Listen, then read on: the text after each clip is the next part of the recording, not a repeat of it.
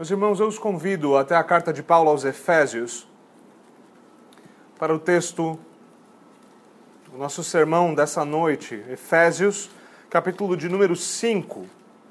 Nós vamos retomar o nosso texto de onde nós o deixamos na semana passada e nós veremos então Efésios, capítulo de número 5, a partir do versículo 25 até o versículo de número 30.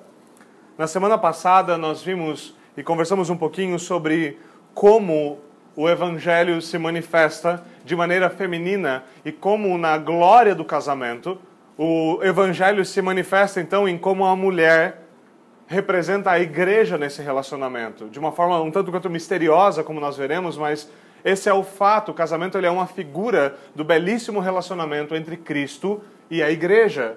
E há uma glória tipicamente feminina nesse relacionamento. E essa glória tipicamente feminina se revela então na submissão da esposa ao seu marido. Nós vimos um pouquinho de como nós devemos entender submissão e nós devemos entendê-la biblicamente pelo que ela é. E nós não devemos inventar coisas que submissão não é. Paulo é muito claro com o fato de que a submissão deve ser em tudo e como ao Senhor. Essa é a parte, então, que nós vimos nos versículos que foram vistos na semana passada. Agora, nesta semana, nós veremos também, uh, nós veremos agora a relação do homem. Nós falamos, e eu tenho repetido isso por alguns sermões, que o casamento ele é mais parecido com uma dança do que com uma guerra. E como uma dança adequada àquela, que, àquela pessoa, àquela parte que é liderada e àquela parte que lidera o passo. Na semana passada nós falamos com a parte que é liderada, a parte que segue o andamento do condutor, e hoje é necessário então que nós nos voltemos para aqueles que conduzem a dança, para aqueles que Deus estabeleceu como o cabeça do lar, aqueles que Deus estabeleceu como autoridade no lar. Então hoje nós devemos falar e, e falaremos então sobre a realidade de uma masculinidade definitivamente bíblica nós vimos na semana passada que a feminilidade tipicamente bíblica se manifesta na esposa ser assim como a igreja, e a masculinidade, ou é, de certa forma o caráter do marido bíblico, se manifesta em ele ser assim como Cristo. Agora veja, há uma tensão natural nisso que a maioria de nós conhece, mesmo que tenha pouquíssimo tempo de igreja, que é a realidade que todos querem, e as mulheres em especial, todos querem, que os maridos, que os homens sejam líderes das suas famílias. Mesmo que a mulher viva de outra forma ou declare de outra forma, há uma necessidade, como nós vimos, criacional por isso. Deus criou as mulheres de tal forma. E há então essa demanda para que os homens sejam líderes, em especial no sentido espiritual da coisa. Há um livro famoso de John Crotts chamado Homens Fortes, e no começo do livro ele propõe algo bastante curioso e, de certa forma, obviamente cômico. Ele diz que numa determinada situação haviam duas filas. Havia uma fila e a primeira fila era dos homens que não governavam, que não lideravam os seus lares, nem espiritualmente, nem em nenhum sentido. E essa fila era longínqua, ela era enorme. E do outro lado havia uma fila e debaixo, e, e, aquela fila seria a fila dos homens que lideram os seus lares, incluindo espiritualmente. E naquela fila tinha um homem. Então todos os homens da outra fila, eles se voltam para aquele homem cheios de esperança e perguntam, rapaz, qual é o seu segredo? O que, que você está fazendo nessa fila? Então o rapaz na fila dos homens que lideram a sua família espiritualmente, ele vira-se para os demais e fala assim, olha, para ser bem sincero, eu não sei, minha mulher mandou ficar nessa fila. Essa é uma realidade muitíssimo comum. Muitíssimo comum. Embora ela seja cômica, e de fato coisas cômicas sempre trabalham com essa realidade de como a coisa pode ser esquisita na realidade, a verdade é que nós precisamos encarar isso com seriedade porque esse é o tipo de coisa que é comum, é regular na igreja ou na chamada igreja hoje. Então nós vimos que as mulheres, elas não podem ser submissas a Deus sem serem submissas aos seus próprios maridos. E hoje eu quero tentar estabelecer de maneira bem clara que, da mesma forma, os homens não podem ser submissos a Deus, a não ser que amem as suas mulheres sacrificialmente. É isso que, pela graça de Deus, nós veremos no nosso texto de hoje. Eu peço a atenção de vocês mais uma vez, Efésios, capítulo de número 5, versículos 25 a 30. Eis o que diz a palavra de Deus.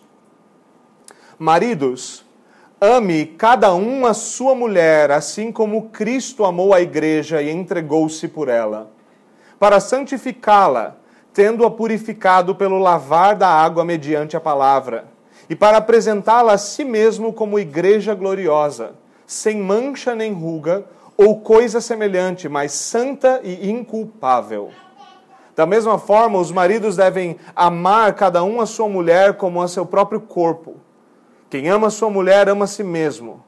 Além do mais, ninguém jamais odiou o seu próprio corpo, antes o, antes o alimenta e dele cuida, como também Cristo faz com a igreja, pois somos membros do seu corpo.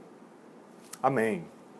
Vamos até o Senhor em oração. Senhor, nós pedimos do Senhor a sua graça para que nós consideramos, consideremos essa, essa importante passagem. Pedimos que o Senhor fale ao nosso coração, não somente dos homens que já são casados, mas daqueles que um dia serão, daqueles ainda muito jovens. Nós pedimos que o Senhor ajude também as mulheres a compreenderem as coisas que aqui são propostas e a liderá-las em humildade. Ajude-nos todos a viver, Senhor, à altura daquilo que o Senhor nos propõe na tua palavra, o que nós te pedimos, em nome de Jesus Cristo. Amém. Meus irmãos, então nós somos chamados, de maneira objetiva, a amar assim como Cristo. E essa, essa é primeira coisa, esse é o primeiro ponto que o texto nos ensina: o dever. Se homens devem ser assim como Cristo, há um dever e o dever é amar assim como Cristo amou. Essa é a primeira coisa que Paulo estabelece, enquanto ele fez o paralelo da mulher e a igreja, agora ele faz o paralelo de, do homem e Jesus Cristo. E no versículo 25, então, o que nós lemos é o seguinte: Maridos, ame cada um a sua mulher. Isso é algo bem importante, como nós vimos no sermão hoje pela manhã. Maridos não são chamados a amar várias mulheres. Adão, quando Deus criou Adão, ele viu que Adão estava só e Deus disse: Não é bom que o homem esteja só. Ele vê toda a sua criação, ele diz: Tudo que eu criei é bom. Mas quando ele olha para o homem sozinho, ele diz: ele viu que aquilo não era bom, não é bom que o homem esteja só. Então ele cria uma mulher para resolver o problema, a sua esposa. Ele não cria várias mulheres. Então, Paulo deixa claro que, assim como a mulher deve se submeter ao seu marido, a mulher, como nós vimos, não deve se submeter a qualquer homem, a todos os homens. A submissão ao marido é exatamente a proteção para que ela não precise se submeter a outros homens. Ela deve se submeter a um, ao seu marido. Da mesma forma, o marido ele não deve amar indiscriminadamente com esse amor todas as mulheres, ele deve amar a sua mulher a mulher do seu pacto, a mulher do seu matrimônio. Isso não quer dizer que ele não deva amar no sentido da lei de Deus as suas mulheres, as mulheres de maneira geral. Mas o que ele fala aqui do amor matrimonial e sacrificial, que ele é próprio do casamento e de uma relação pactual, é um amor que deve ser estendido à sua esposa. À sua esposa de maneira bem objetiva, qualquer coisa para além disso, seja um envolvimento emocional ou uma amizade que roube do pacto do casamento, qualquer coisa que seja próprio do pacto do casamento, é uma violação do sétimo mandamento e daquilo que é ordenado aqui. E é um caminho rápido, rápido para o adultério. Agora, ele coloca isso, obviamente, não de maneira negativa, não ame outras mulheres, ele coloca de maneira positiva, ame cada um a sua própria mulher. Ame cada um a sua própria mulher. Agora, ele não diz somente que é para se amar, é um dever, ame. Ele não está sugerindo, ele está ordenando. Amor é algo que deve ser feito, é um dever cristão. E há um princípio em como esse amor deve ser. O que ele diz é que o amor deve ser assim como Cristo amou a igreja. E caso os homens ficassem em dúvida, em dúvida, ele não estava dizendo que era para amar a igreja assim como Cristo amou a igreja quando ele entrou no templo e expulsou os mercadores de dentro do templo. Ele não estava dizendo que é para o marido amar a sua esposa no mesmo tom que Cristo amou, de certa forma, os fariseus, quando em Mateus 23 ele chama eles de raça de víboras hipócritas. Para que ficasse claro para nós homens que ele não estava falando da dureza que muitas vezes o amor de Cristo levou a ter, ele deixa claro o amor de Cristo que se entregou por ela. Há um princípio doutrinário fundamental por baixo disso, e o princípio doutrinário é o seguinte: a expiação, a morte de Cristo é objetiva e específica. Cristo morreu pela sua igreja. Ele não morre por todos os homens numa tentativa desesperada de salvar uns poucos. Ele morre pelos eleitos, garantindo a salvação daqueles que creem. Da mesma forma, o marido deve amar objetivamente a sua esposa, assim como Cristo amou objetivamente a sua igreja. A sua igreja. Os maridos devem amar cada um a sua mulher, assim como Cristo amou a igreja e entregou-se, ele se deu por ela. A primeira coisa a se considerar aqui, obviamente, é que amor é um negócio visível. Assim como nós falamos que submissão é visível, submissão que é invisível não é submissão, amor que é invisível não é amor. Sabe uma coisa? Eu amo, amo muito, mas eu nunca falo e nunca faço nada. Tem certeza? Tem certeza que amor é o que você queria chamar isso? Eu chamaria ele de simplesmente nada. Porque é o que é. Porque ele não tem forma real, ele não é visível, ele é não existente.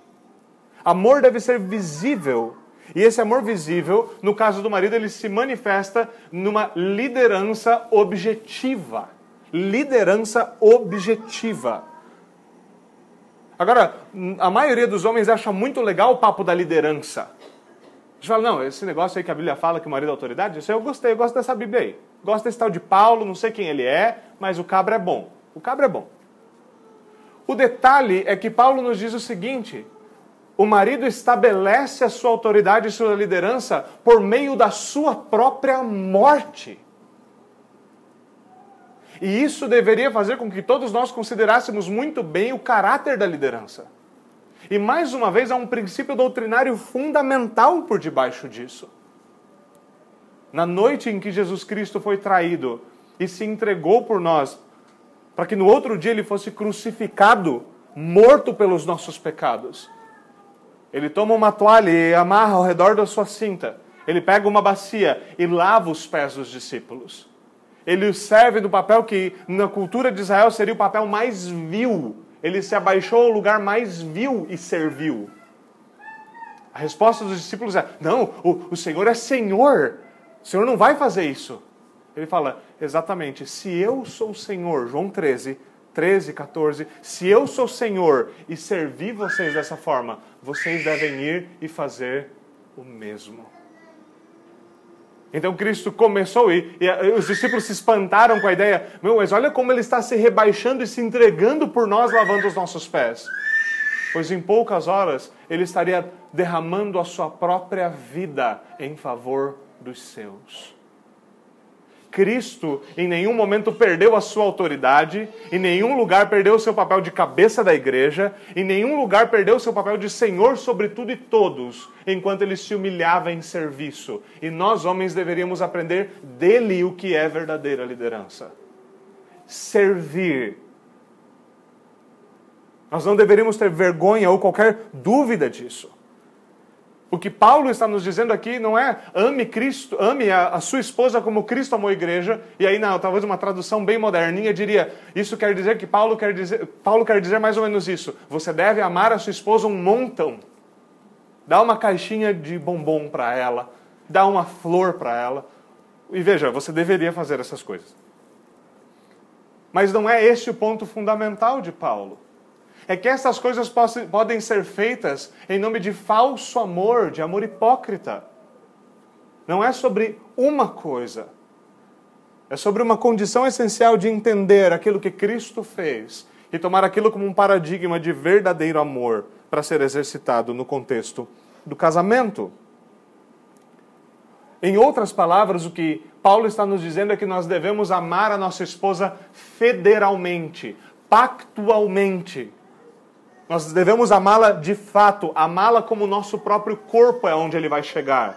E por que como o nosso próprio corpo? Porque no pacto do casamento, dois são feitos uma só carne. E nós devemos amar então federalmente. E o amor de Cristo é exatamente esse amor federal. É um amor que ele é eficaz. Como ele é eficaz? Ele deu a sua vida e resgatou a sua noiva, a igreja. O amor de Cristo ele é sacrificial, ele se entrega no lugar dela, em favor dela. Ele é um amor responsável, ele assume a responsabilidade. Ele é um amor instrutivo, ele é feito a fim de restaurar e de instruir por meio da palavra. O amor de Cristo é um amor federal e, portanto, o amor do marido deve ser também um amor federal. Ele deve ser um amor eficaz, ele tem efeito sobre a esposa. Ele deve ser um amor sacrificial, ele deve se entregar pela esposa. Quando Paulo fala dê a sua vida pela sua mulher, ele não está dizendo assim, sabe, pastor, a minha esposa é tão insuportável, tão insuportável que eu quero, prefiro morrer do que ficar com ela. Não é esse o ponto dele. O ponto dele é não morrer por causa dela, é morrer em favor dela. Cristo não morreu porque ele não aguentava mais a ideia da igreja. Cristo morreu para que a ideia da igreja fosse possível, para que houvesse redenção, para que ela fosse salva. Um amor responsável é o amor federal de um marido, é um amor que toma sobre si responsabilidade. O amor de Cristo, como ele diz, apresenta a noiva a si mesmo inculpável. Ele não entra no jogo da culpa no jogo de quem é a culpa, em quem eu coloco a minha culpa. É um amor que não segue o primeiro Adão em quem culpar. É um amor que segue o segundo Adão em assumir a culpa, em tomar a responsabilidade. Nós devemos amar federalmente. E esse amor deve ser um amor, obviamente, prático. Esse é o dever. Amar. Amar é o dever. O que maridos não devem fazer é tratar isso como se fosse algo estupidamente mecânico. Do tipo chegar na casa, na sua casa amanhã com um buquê de flores e dizer: "Amor, está aqui um buquê de flores porque o apóstolo Paulo mandou te entregar". Mas é de fato compreender que aquilo que foi feito por Cristo é um paradigma para que nós compreendamos que nós devemos amar, se entregar em favor, assumir a responsabilidade que nós devemos de fato caminhar nesta direção. Este é o dever que nos é proposto. É o dever de amar e amar pactualmente, amar federalmente. Maridos, ame cada um a sua esposa, assim como Cristo amou a igreja e entregou-se por ela, em favor dela. Agora, há uma forma, então, que fica muito clara para nós. É um amor que deve ser sacrificial. A forma é sacrificial. Há o dever do amor, mas há uma forma pelo qual esse dever deve ser exercido, como fica claro, e é um amor que se entrega. O versículo 26 e 27 trabalha exatamente essa realidade. Cristo deu a sua vida para santificar a igreja tendo-a purificado pelo lavar da água mediante a palavra, e para apresentá-la a si mesmo como igreja gloriosa, sem mancha, nem ruga ou coisa semelhante, mas santa e inculpável. A realidade é que isso é o que Cristo realiza de maneira poderosíssima. A sua morte tem o efeito de santificar um povo para si a sua morte tem o efeito objetivo de amar e santificar, purificar, lavar e apresentar a si mesmo sem culpa, sem mancha, sem defeito. Uma coisa que fica claro para nós homens diante disso é o seguinte: é olhar para a igreja em si mesmo, a parte de Cristo, e ver que a igreja da qual Paulo está falando é aquela que no capítulo 2 ele diz: Vocês estavam mortos em suas transgressões e pecados. E ainda assim Cristo amou. Ele não está dizendo, se sua esposa obedecer os versículos precedentes, então prossiga em amá-la como Cristo amou a igreja. Porque veja, Cristo amou a igreja apesar do estado da igreja. Nenhum homem jamais, jamais vai ser justificado em dizer: amar a minha esposa é difícil, por isso eu não a amo. Porque não houve amor mais improvável do que o amor de Cristo pelo seu povo. E é este amor que nos é o padrão. Não é o amor do filme de Hollywood da menina que nem ao banheiro ela vai. Nunca há qualquer defeito, ela está sempre de bom humor e ela acorda maquiada. É o amor que cobre pecados. É o amor que assume responsabilidade. É o amor que se entrega. O que nós vemos no padrão da obra de Cristo por nós é: Cristo tomou a responsabilidade com o que aconteceu com o homem. Como as crianças têm aprendido, o primeiro Adão, o primeiro Adão, ele simplesmente perdeu a sua noiva. Ele foi desobediente e perdeu a sua noiva. Ele traiu a sua mulher de maneira indireta, a entregando. Agora, o segundo Adão vem até nós para resgatar a sua noiva, tomando a responsabilidade do primeiro Adão.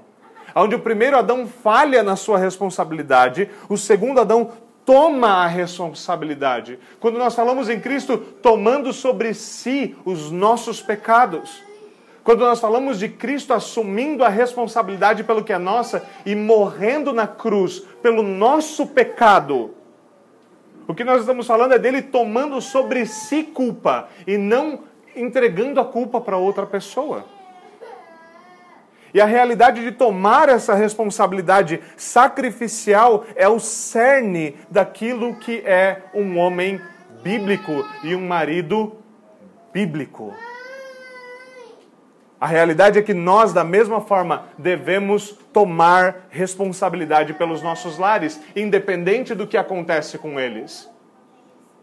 Quantas vezes o padrão entre muitos homens é aquela velha história: ele falou que ele chegaria a tal horário, ele chega atrasado, que ele diz: A culpa é da minha esposa, porque ela estava se maquiando e aí a gente chegou atrasado. É, sabe, é, é, eu cheguei atrasado, mas a culpa é dos meus filhos. Os meus filhos, eles pisaram na bola, eles fizeram alguma coisa. O nosso padrão é seguir o primeiro Adão nessas coisas. É observar estas coisas e, observando-as, seguir o padrão pecaminoso de dizer: foi a mulher que o Senhor me deu, foi os filhos que o Senhor me deu, foi outra pessoa. A responsabilidade não é minha, é de outrem. Mas o que Cristo nos ensina é exatamente o oposto. É tomar sobre si. É reconhecer o seu papel. É preciso que nós encaremos com clareza uma definição bíblica de masculinidade. E uma definição bíblica de masculinidade para a tristeza de muitos homens que se parecem mais com bestas selvagens do que com homens, não é andar por aí peidando e arrotando pela vida sentado no sofá se coçando enquanto pede por comida e sexo o tempo todo. O padrão bíblico de masculinidade, para que todos nós sejamos chacoalhados dentro de nós e aprendamos a viver como cristãos que são casados, é saber que masculinidade é assumir com gratidão as responsabilidades sacrificiais que Deus deu para os homens.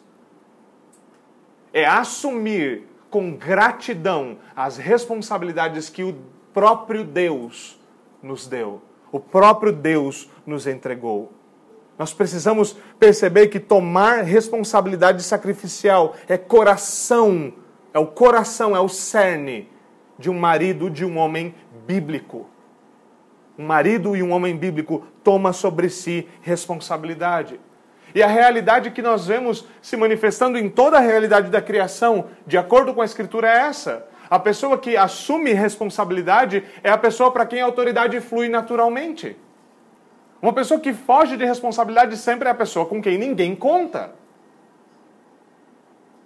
Quantas vezes mulheres, mulheres tomam esse papel e são a vergonha dos seus maridos porque naturalmente elas veem ninguém fazendo nada, inclusive nós, então ela assume a responsabilidade e nós ficamos ofendidos.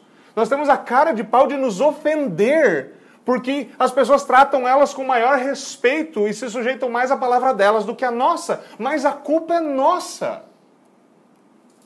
Nós não assumimos responsabilidade e nós achamos um absurdo quando a responsabilidade não flui para nós.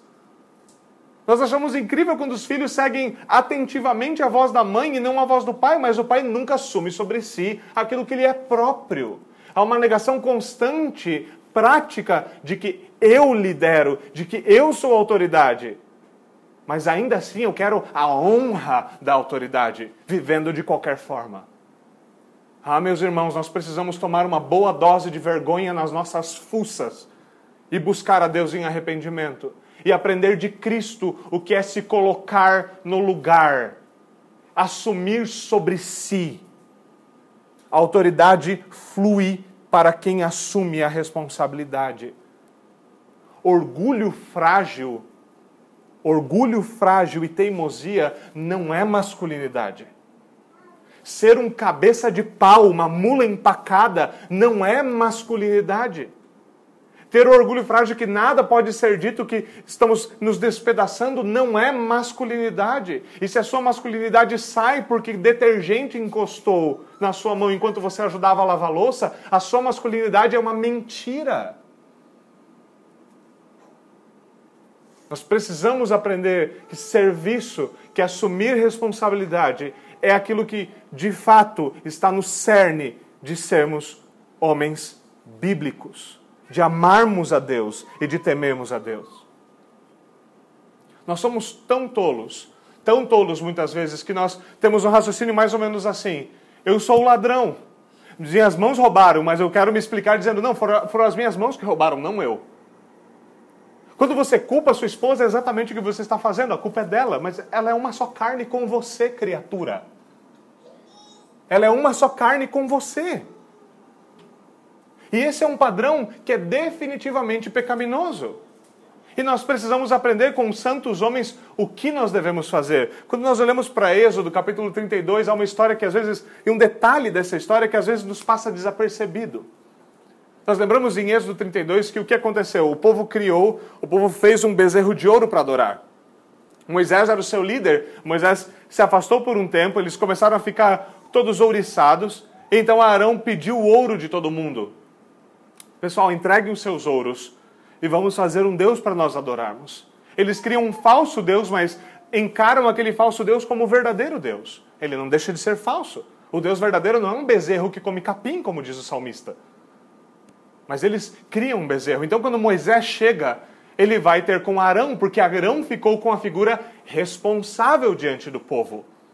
Ele estava com esse papel masculino de liderança e responsabilidade e autoridade, enquanto Moisés estava fora. Então ele vem e vai ter com Adão, com, com, uh, com uh, Moisés, vai ter então diretamente com ele e pergunta para ele: o que aconteceu, Arão? O que aconteceu? O que, o que Arão diz no versículo 24 é impressionante. Olha, o povo me pediu deuses eu peguei o ouro deles, eu coloquei, eu só joguei o ouro no forno e do forno saiu um, um Deus. Você consegue imaginar essa cena? Eu coloquei o ouro lá e, e, o, e, o, forno cuspiu um Deus prontinho. Não fiz nada, não fui eu.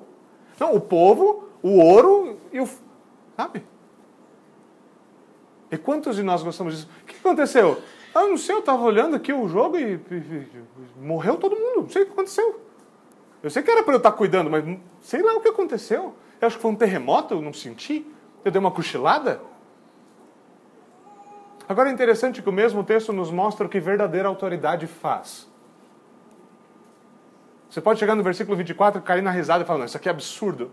Mas a pergunta é como você resolve o problema é como você toma responsabilidade, é como você faz, é quando isso acontece no seu lar, como você resolve. E Moisés, como homem de Deus, nos mostra isso de maneira bastante interessante. E veja, Moisés aqui ele é um tipo de Cristo. Ele está apontando para Cristo num papel muito menor. Ele não é tão fundamental quanto Cristo, mas ele é uma placa gigantesca no Antigo Testamento dizendo: vai vir um que será melhor que eu, que é um mediador definitivo. Então o que acontece na continuação do capítulo 32 é: Moisés chega para o povo e fala assim: vocês têm um problema, o problema de vocês é pecado. e agora eu vou diante de Deus, no lugar de vocês, interceder por vocês, em favor de vocês, diante de Deus, para que Ele perdoe os seus pecados. Isso é o que a autoridade faz. Você quer começar a assumir a autoridade diante do seu lar? A primeira coisa que você deveria fazer é liderá-lo em oração e pedir a Deus que intervenha em favor da sua família.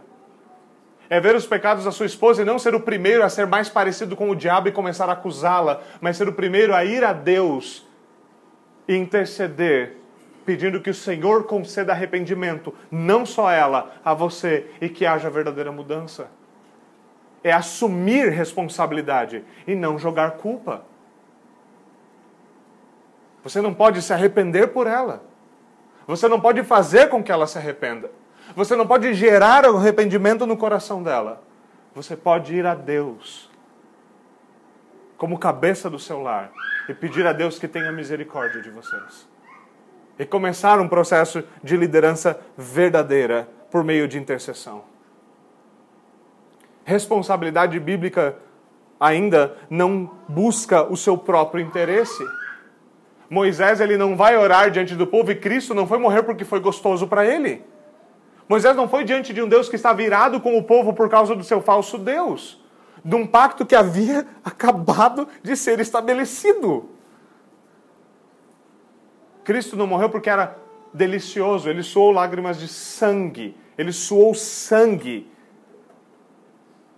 Tamanha atenção que era se colocar diante de Deus no lugar de pecadores.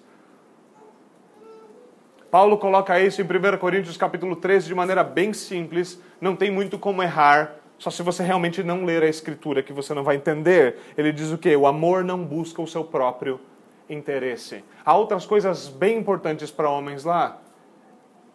O amor não se irrita, ele não arde em ciúmes. Mas é importante nós percebemos isso. O amor não busca o seu próprio interesse.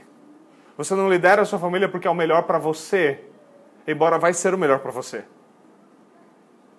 O ser o melhor, o ser bom para você e para sua família é uma consequência, não a raiz da coisa. Você não pede para sua esposa algo simplesmente porque você quer que aquilo seja feito e você não quer assumir a responsabilidade. Você ordena, você lidera, você toma frente, você faz as coisas como faz, para o benefício da sua esposa, para o bem dela, ainda que isso lhe custe. E se lhe custar, não há nada de errado, está certo. Amor é sacrificial. Amor é sacrificial. Nós devemos perceber que é isto que é autoridade. E quando nós olhamos para isso na Bíblia, é algo que às vezes é bastante gritante, mas a gente cisma em não compreender. Pense num dos salmos que é um dos salmos mais, mais conhecidos, e as crianças vão lembrar bem disso, o Salmo 23. Talvez pelo número não, mas logo elas vão, vão saber também pelo número, mas o Salmo 23 tem a frase que todo mundo conhece muito bem, o começo, o Senhor é o meu pastor. Nós sabemos que Deus é Senhor, nós sabemos a realidade do pastoreio, e nós sabemos que o pastoreio realmente é uma posição de autoridade. Isso se reflete até mesmo no governo da igreja, como pastor falando com o povo de Deus. Agora, veja a realidade. O pastor ele é líder, não é mesmo? O pastor ele é líder. O pastor é aquele que guia aos pastos verdejantes, é aquele que guia as águas tranquilas, é aquele que disciplina, que usa o varo, a vara, que usa o cajado. É o pastor que faz essas coisas, mas veja, é o pastor que, enquanto lidera, tem que procurar pelos pastos verdejantes. Ele tem que andar à frente, ele tem que guiar para lá custa dele. É ele que tem que procurar as águas tranquilas e levá-las, levar as suas ovelhas para lá. O pastor, enquanto ele é um líder, ele é um rei servo. E a figura do pastor é exatamente essa. E a figura do pastor na igreja não deveria ser diferente de uma figura de serviço e não de ser servido. A autoridade é essa, e a autoridade flui para o pastor naturalmente em relação às ovelhas, porque ele lidera em favor delas. Ele não leva ela para o melhor lugar onde ele tem a melhor sombra, ele leva elas para pastos verdejantes, e muitas vezes em pastos verdejantes talvez não vá ter uma boa árvore para ele esticar e dar um bom cochilo. Mas ele lidera em favor das suas ovelhas. Ele as leva para aquilo que é bom para elas: pastos verdejantes, águas tranquilas. A Escritura nos chama gritantemente a nós homens para sermos os pastores das nossas famílias, a liderarmos, a pastoreá-las, a pastorear a nossa esposa, a pastorear os nossos filhos. E a figura de um bom pastor, a figura de um marido bíblico é essa: um coração de servo com mão sangrando. Essa é a figura de um rei servo, de um verdadeiro pastor, de um homem bíblico que toma sobre si a sua responsabilidade. É seu papel guiar a sua esposa a pastos verdejantes. É seu papel guiá-la às águas tranquilas. E é importante notar que é o seu papel trazer refrigério para a alma da sua esposa. O salmista é claro em dizer isso, ele refrigera a minha alma. Não é curioso que, à medida que nós observamos o nosso texto, ele fala de coisas que são extremamente relacionadas a cuidado espiritual? Cristo morre para santificá-la, para purificá-la. O cuidado das nossas esposas não é meramente físico. Em outras palavras, você não deveria funcionar apenas como uma caixa, como um caixa eletrônico. Você não é simplesmente uma máquina que cospe dinheiro para suprir a necessidade da sua esposa e dos seus filhos. Dinheiro faria esse papel. Você não é dinheiro. Embora você deva trabalhar para valer para ganhá-lo e poder sustentá-los. Em outras palavras, suprimento físico não é tudo o que a Escritura exige de homens, mas também suprimento espiritual. Coisas objetivas e óbvias como o culto familiar jamais deveriam sair das nossas vistas. Nós deveríamos ser definitivamente sérios sobre ele. Definitivamente sérios sobre cuidar da alma das nossas esposas. Em conhecê-las e cuidar delas. Essas são coisas que deveriam ser objetivas, e os próximos versículos falam disso com suficientemente clareza, demonstrando a glória do corpo funcionando de maneira adequada em como essa dança entre autoridade e submissão revelam a glória do Evangelho de Jesus Cristo e no marido uma glória definitivamente masculina. Veja o que ele diz. Ele apresenta a lei inculpável. Da mesma forma, os maridos devem amar cada um sua mulher como seu próprio corpo. Quem ama sua mulher ama a si mesmo. Além do mais, ninguém jamais odiou seu próprio corpo, antes o alimenta e dele cuida, como também Cristo faz com a igreja, pois somos membros do seu corpo. Há algo fundamental aqui e objetivo. O corpo ama a cabeça por definição. O corpo ama a, o corpo ama a cabeça por definição e a cabeça ama o corpo por definição. Amor é uma característica fundamental da realidade do casamento. E talvez vocês vão se lembrar quando, como Paulo estabeleceu esse princípio doutrinário lá ainda no primeiro capítulo. Se você voltar rapidamente, no capítulo 1, versículo 23, é muito curioso que ele diga algo falando sobre cabeça e corpo. Versículo 22, capítulo 1. Deus colocou todas as coisas debaixo dos seus pés e designou Cristo como cabeça de todas as coisas para a igreja. Agora veja 23 a igreja que é o seu corpo, a plenitude daquele que enche todas as coisas em toda e qualquer circunstância. Um corpo não é pleno sem cabeça, e uma cabeça não é plena sem corpo. E há uma necessidade fundamental no casamento e entre homens e mulheres que eles sejam plenos. E essa plenitude é real apenas em sujeição a Deus. A plenitude do cabeça, do homem como cabeça, é amar a sua esposa e ser a plenitude dela, e da sua esposa é amar o seu marido. Em resposta. Agora veja, é muito importante esse tom. O marido inicia o passo da dança, a mulher é responsiva à sua liderança. Alguns homens gostam de reclamar, parece que minha mulher não, não me segue. Mas você não lidera. Ela vai seguir quem? Se você não sabe para onde você está indo, meu amigo, para onde ela deveria segui-lo? E a realidade disso então é que nós devemos compreender a realidade do corpo em relação a cabeça e como esse relacionamento biblicamente estabelecido é é objetivamente um relacionamento de plenitude. Pedro, como nós vimos na semana passada, tem algumas coisas a dizer não somente às mulheres, mas aos homens também. Ele diz no capítulo 3, versículo 7, que nós devemos conviver com as nossas esposas com sabedoria, ou melhor tradução ali do grego seria com entendimento. Em outras palavras, você deveria estudar a sua esposa.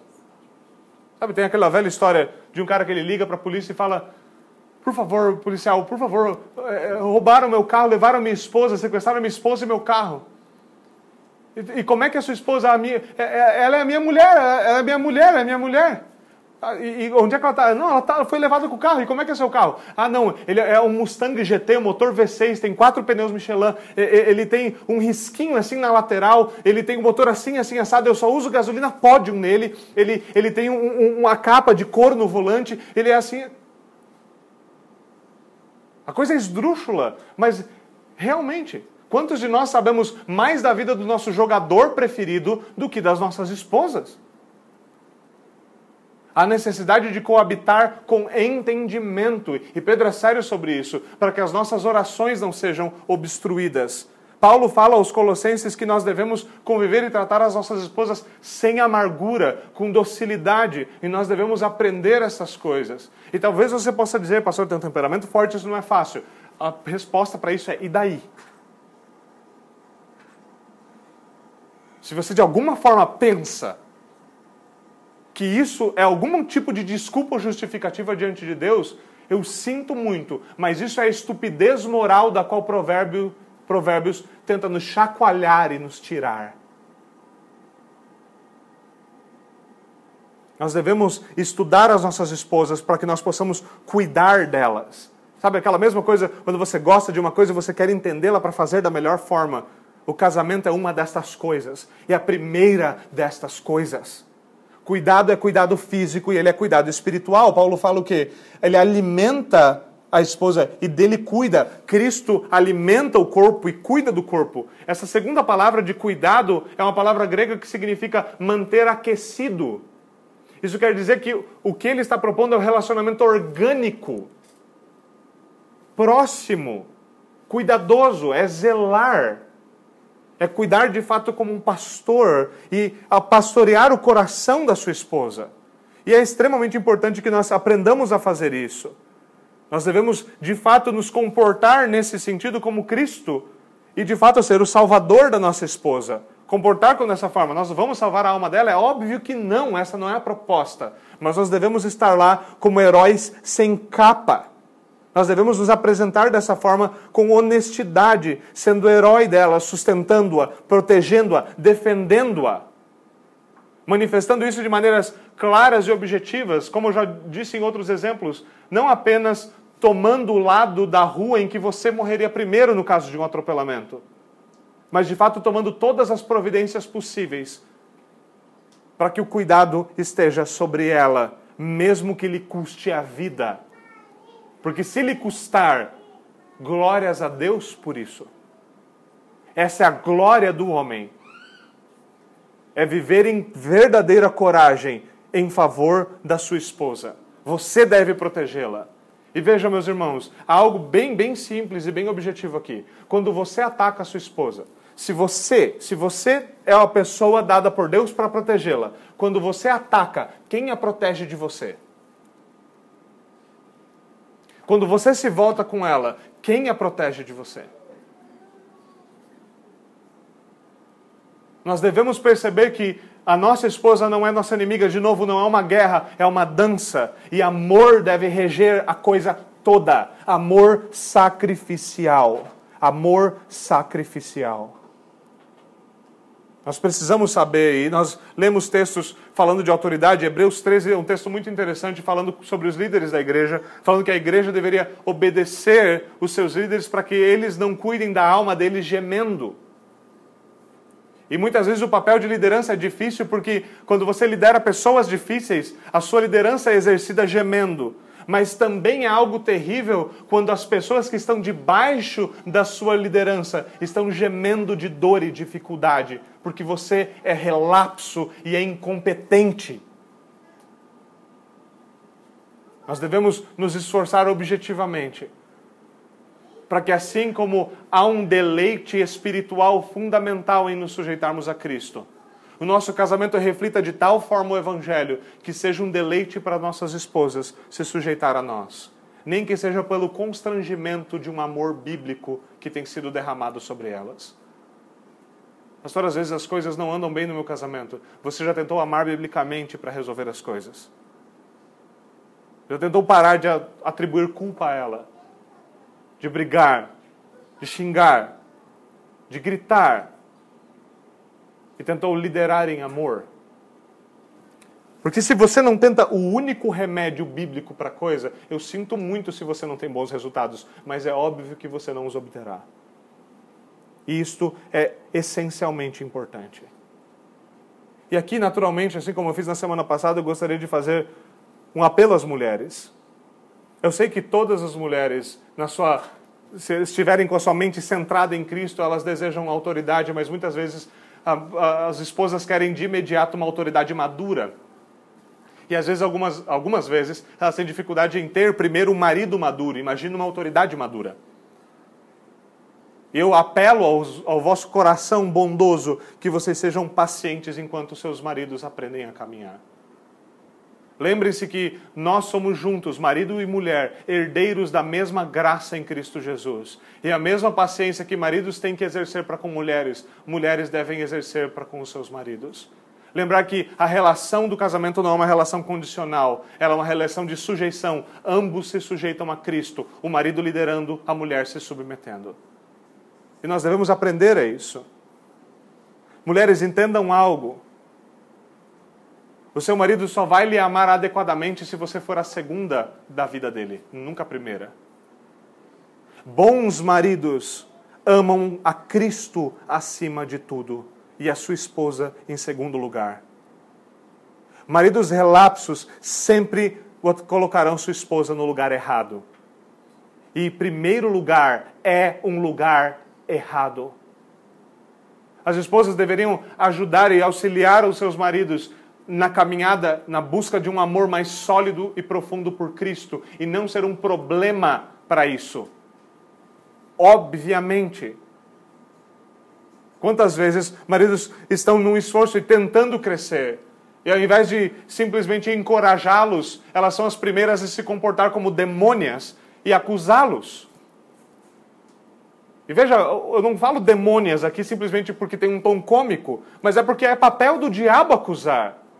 E não deveríamos ter espaço para isso no nosso casamento.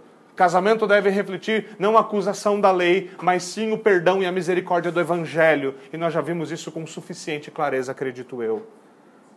Nós devemos perceber que, mulheres, vocês serão muito mais amadas se os seus maridos amarem Cristo em primeiro lugar. É interessante, eu, preparando o sermão, lembrei-me de uma série, alguns irmãos eu sei que gostaram muito dela, eu também gostei, é uma série, é uma série chamada Breaking Bad.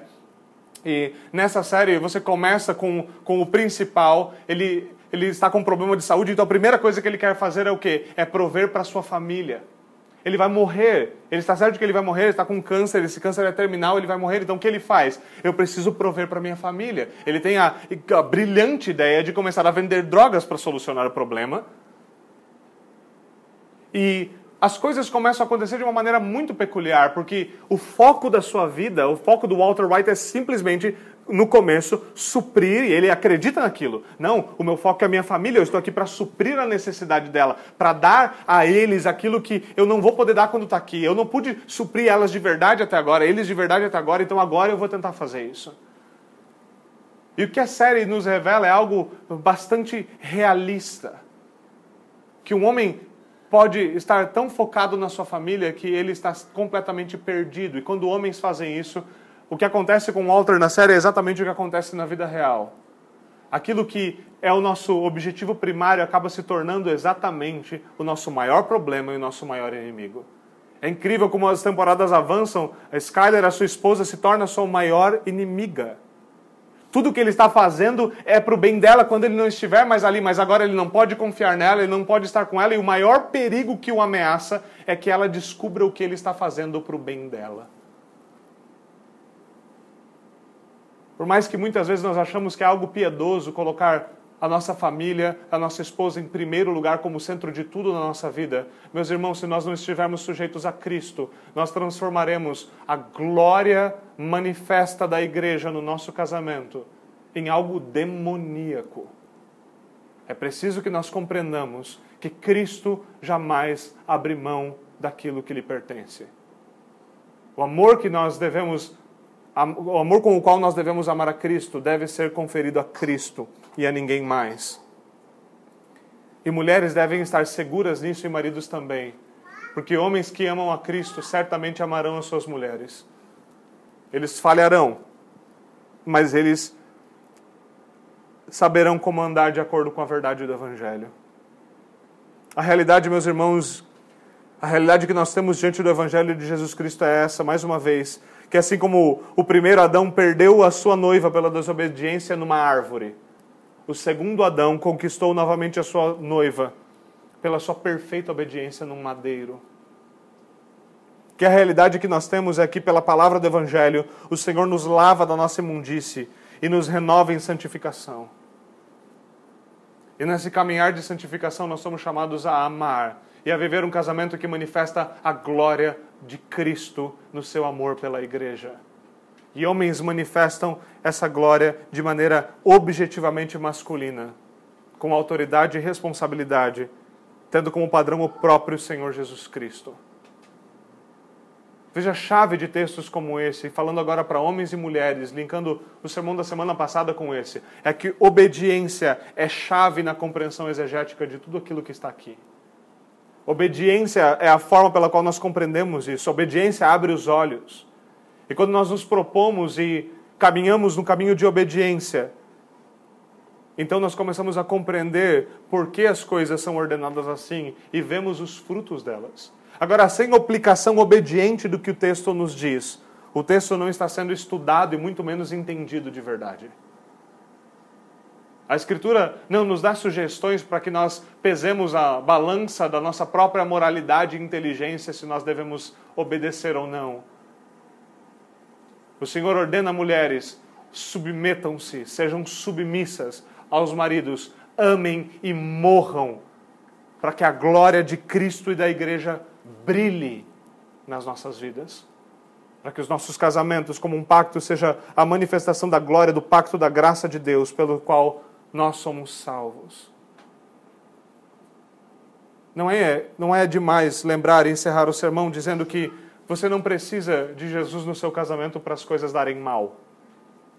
Sem Ele, vocês são muito bons em brigar, muito bons em discutir, muito bons em arranjar problema. Agora, sem Jesus, sem Cristo, não há como fazer com que um relacionamento funcione verdadeiramente. Embora seja verdade que homens e mulheres devam estudar uns aos outros para obedecer a Deus na melhor das suas capacidades, a verdade é que sem conhecermos a Cristo estarmos sujeitos a Ele, nada disso é possível. É importante nós percebermos o fluxo paulino no capítulo 5 à medida que nós caminhamos para o seu fim, e perceber que ele vem dessas aplicações a partir do ponto em que ele diz que é fundamental que nós sejamos cheios do Espírito Santo. E há uma única forma pela qual esse poder e graça de Deus nos está disponível, e é por meio da fé e arrependimento. É por meio da fé em Cristo. É por meio de uma salvação gratuita, graciosa e misericordiosa, a parte das nossas obras, para que nova vida nos seja dada e com esta vida um novo poder e uma nova obediência, que não é perfeita, mas é verdadeira obediência, que é capacitada pela graça de Deus por meio do poder do Espírito Santo. E tudo isso só pode ser nosso pela fé. Por isso, meus irmãos, o que nós devemos fazer e o que nós devemos liderar fazendo, ainda essa noite, à medida que nós vamos para os nossos lares, para orar com as nossas esposas, antes de uma nova semana que se começa em batalha, é ir e liderá-las em arrependimento e fé. É ir e liderá-las de volta à palavra de Deus. É ir e liderá-las, aprendendo o caminho da nossa própria cruz, que não é a nossa esposa. Que não é a nossa esposa mas é uma cruz leve, é um fardo leve, é o fardo que Cristo nos dá, porque nós estamos debaixo dele. E por fim, todos nós juntos, como um só corpo por meio da fé, somos a sua noiva gloriosa. salvos pelo seu sangue, noiva pela qual ele se entregou, noiva que ele redime perfeitamente, que no último dia ele apresentará a si mesmo sem mancha, sem ruga, sem mácula, inculpável, para que desfrute gloriosamente e eternamente de tudo aquilo que há somente em Cristo Jesus. Vamos até o Senhor em oração. Senhor, nós rendemos graças ao Senhor pela glória do teu evangelho, do teu filho Jesus Cristo, salvador do teu corpo, salvador do seu corpo, salvador da tua igreja. Nós damos graças ao Senhor e pedimos que o Senhor nos leve ao arrependimento e nos desperte para viver uma vida de verdadeira obediência. Senhor, faça por nós aquilo que nós não podemos fazer e aplica a tua palavra ao nosso coração. Aplica o teu evangelho a nós e ensina-nos. Por favor, Senhor, ensina-nos. Ensina-nos. Que nós possamos ver um verdadeiro despertamento de homens que amam a Cristo e vivem esse amor amando as suas esposas, liderando os seus lares e sendo verdadeiros pastores de suas famílias. Por favor, Senhor, dá-nos dá-nos essa graça, dá-nos essa graça. Como nós oramos mais cedo, dá-nos um espírito pronto a te obedecer, é o que nós te pedimos em nome de Jesus Cristo. Amém. Amém.